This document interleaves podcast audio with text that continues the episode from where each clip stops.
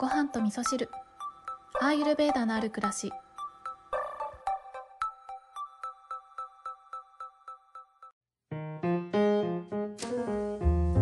こんにちは。今日はお便りをご紹介しながらお話をさせていただきたいと思います。えっと、まずね、お知らせが最初にあるんですけれども、YouTube チャンネルの京子とコータのアーユル漢方ラボの最新回ですね、私がコータ先生に、えー、中医学的な期待について私の体感をお話ししたいというリクエストから収録をさせていただいた最新回があの配信となりましたのでご興味のある方ぜひ、えー、こちらの番組の方にリンクを貼っておきますのでえー、そちらを覗いていただけたらと思います。コータ先生いつも編集ありがとうございます。えー、ポッドキャスト版の方もね、あるんですけど、ポッドキャスト版の方はまだ私が編集終わってないので、えー、今週末ぐらいにできたらいいかなっていう感じなので、ちょっとお待ちいただければと思います。はい。それではですね、今日の本題に行きたいと思うんですけれども、えっと、今日もね、お便りをご紹介してお話をしていこうと思うんですが、今日のお便りは、えっと、摂食障害についてのね、お便りをいただいておりまして、このね、摂食障害は、その、アーユル漢方ラボの方でもダイエットのお話もさせていただいたんですけど、結局ね、心の病気になるっていうところで、かなり根深いところがあるので多分今日だけだとまとまらないかなって思ってるので今日はちょっと触りだけお話をしたいなと思っております。はい。それではお便りご紹介したいと思います。ごはみそネームすいちゃんからお便りいただきました。すいちゃんありがとうございます。初めてメッセージさせていただきます。いつも楽しく心温まる配信ありがとうございます。アーユルベーダに関する知識がまだ少なくこれから勉強していこうと思っている中で自分の悩みについて京子さんのご意見をお聞きできたらと思っています。私は5年ほど前からダイエットとその反動で摂食障害かっこ過食症に悩まされております。ダイエット当初は痩せて綺麗になりたいという目標があり食べたいものを我慢して我慢して理想の体型になったのですが心は満たされませんでした。それからは過度に食事制限をして我慢できなくなってたくさん食べてしまうということを繰り返しいつしかダイエット以前よりも太ってしまいました。食事や生活を完璧に整えたいという思いがありながらも少し感情の乱れや生活睡眠が乱れて崩れたら一気に反動で深夜構わず何でも食べてしまうという状況です。完璧主義な考え方や何々すべきという偏った思考によって自分をすごく苦しめているように思います。ここ最近は自分の意思ではどうにもならなくなってしまい精神科や心療内科に行くことも検討しています。しかし病院に行くということで自分自身に対してより嫌悪感を抱いてしまうのではないかとても恐怖を感じています。これから少しずつアーユルベーダやヨガについて学んでいきたいと思っているのですが食べ物との関係自分との関係をうまくやっていくためにアドバイスがあればいただきたいです。よろしくお願いします。はいこんなお便りをいただきました。すいちゃんはじめましてお便りありがとうございます。えっ、ー、とね摂食障害はあのなかなかこれも人に言えないお悩みだったりとかねすると思うんですけどね。私は高校生の時にダイエットした時にこの過食に、えー、ちょっと足を踏み込んだことはありましたけど、えー、私の場合はね実家に住んでいて母がいつもちゃんとご飯を作っていてくれたっていうことであの元に戻すことができたんですよね。でも自分が過食の状態になってる時って本当になんか辛くて、あの、なんか泣きながら食べてるとかっていうこともないですか？なんか私はそれ今思い出してもすごい辛かったなって思う記憶があるんですけど、本当にね、自分の心では、あの、食べたくないのに体が食べるになっちゃて、いて完全に自分のね心と体がもう足並みがバラバラになっちゃってるような状態。ね。だからすごい辛い、えー、病気なんだなっていうことはまあなんとなくですけどね私も想像はできるんですけれども。そう。でねこの摂食障害については心の病気になってくるんですよね。であの心療内科とか行くと、まあ、あの専門の方が専門のやり方で治療をしてくださるとは思うんですけれどもその方法についてはちょっと私はわからないんですけれども今日はねスイちゃんからのリクエストでその食べ物との関係とかね自分との関係をうまくやっていくためにということでそれをね中心にお話をしていきたいなって思うんですけどこのねあの摂食障害だけじゃなくて心の病に関してですね。これはね多分みんな同じようなとこから来てるんじゃないかなって私は思っているところがあって、えーと、そもそもね、あの人間ってなんだってとこで言うとアイルベーダでは人間は心と体と魂からね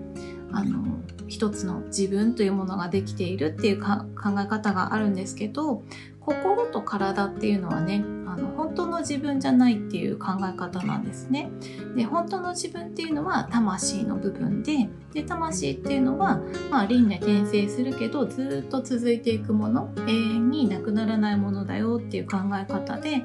で心と体っていうのはこの世に生まれてその魂がこの世で目的を果たしていくために使う道具なんですよね。そうなので私たちにとってこの体っていうものと心っていうものはあのただの道具に過ぎないという考え方、ま、ただのって言ったらあれなんですけれどもその、まあ、大切な道具なのでだからこそメンテナンスをして、え、いつもいい状態で、え、最高のパフォーマンスが出るようにちゃんとメンテナンスをしましょうねっていう考え方。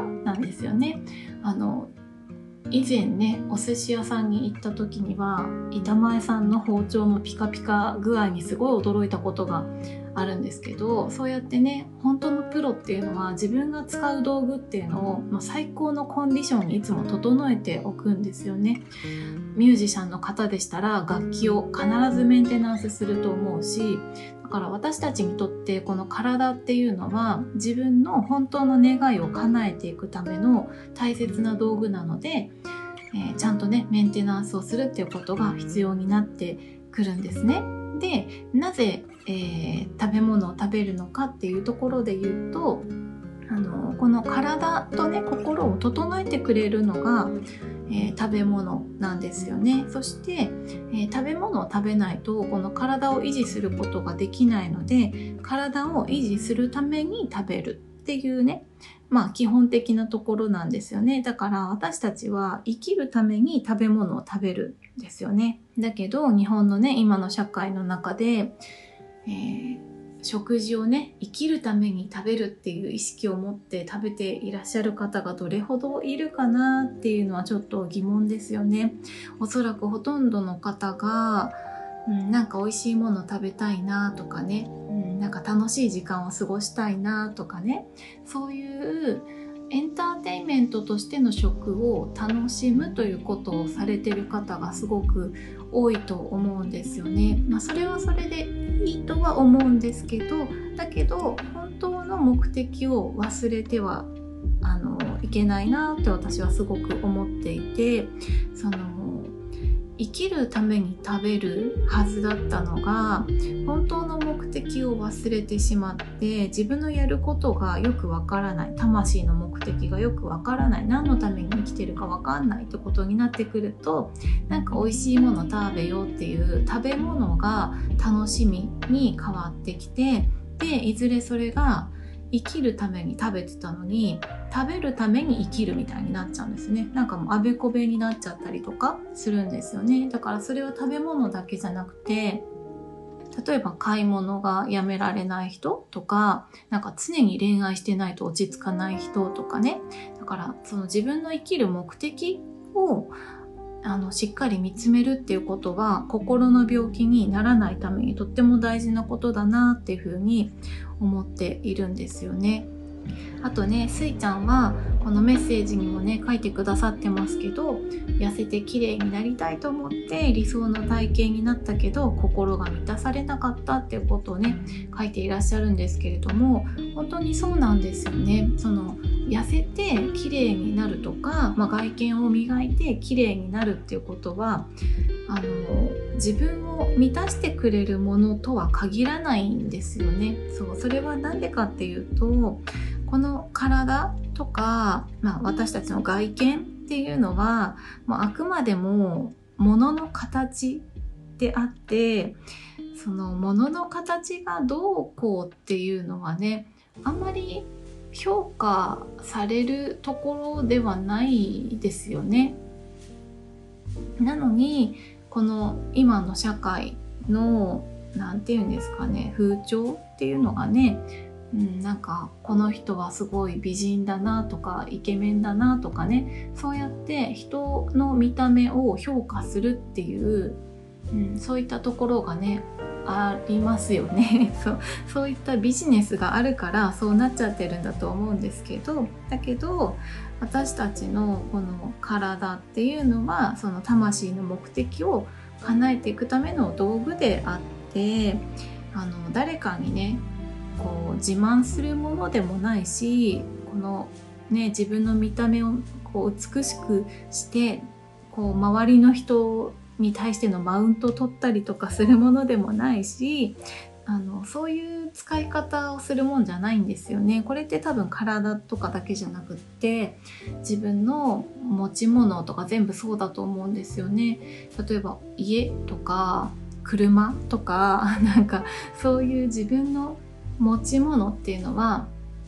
あの誰かにね認めてもらうためのものでもないし、ね、自慢するためのものでもなくって本当は自分の人生を豊かにしていくものその自分の魂の目的を叶えるための道具として使っていくっていうのが一番幸せなあの持ち物との付き合い方向き合い方かなって私は思っているんですよね。そうなので、まあ、今日はちょっとこの辺りで締めていこうかなとは思うんですけれどもあのそもそもその自分って何なのかなとかね食べるって何なのかなっていうのがあの誰かから認めてもらいたいとかうん、誰かよりも勝っていたいとかっていうそういうところが動機にあるとどんどん間違った方に行ってしまうんですよね。そうなのでそういうことにならないためにも自分のやるべきことを見失わない、えー、知性が正しく働いている自分になっていくっていうことが大切ででアイエルベーダとかヨガではそれをま目的として目的というか、まあ、そういう自分になっていくための、え、やり方というのがねいろいろあったりするんですよね。はい、ということで今日は、えー、スイちゃんからお便りをいただきましてそもそも食べるって何だっけとかねそういったお話をさせていただいたんですけど明日はちょっとアイルベーダ的な視点からうんとそうだな食に関して食の話をしようかな。うん。ちょっと明日考えます。まだまだこの話には補足が必要かなと思うので、まあ、ひとまず今日はこれでおしまいにしたいと思います、えー、よかったらすいちゃん明日も聞いていただけたら嬉しいです。それでは皆さん今日も良い一日をお過ごしください。今日も聞いていただきましてありがとうございます。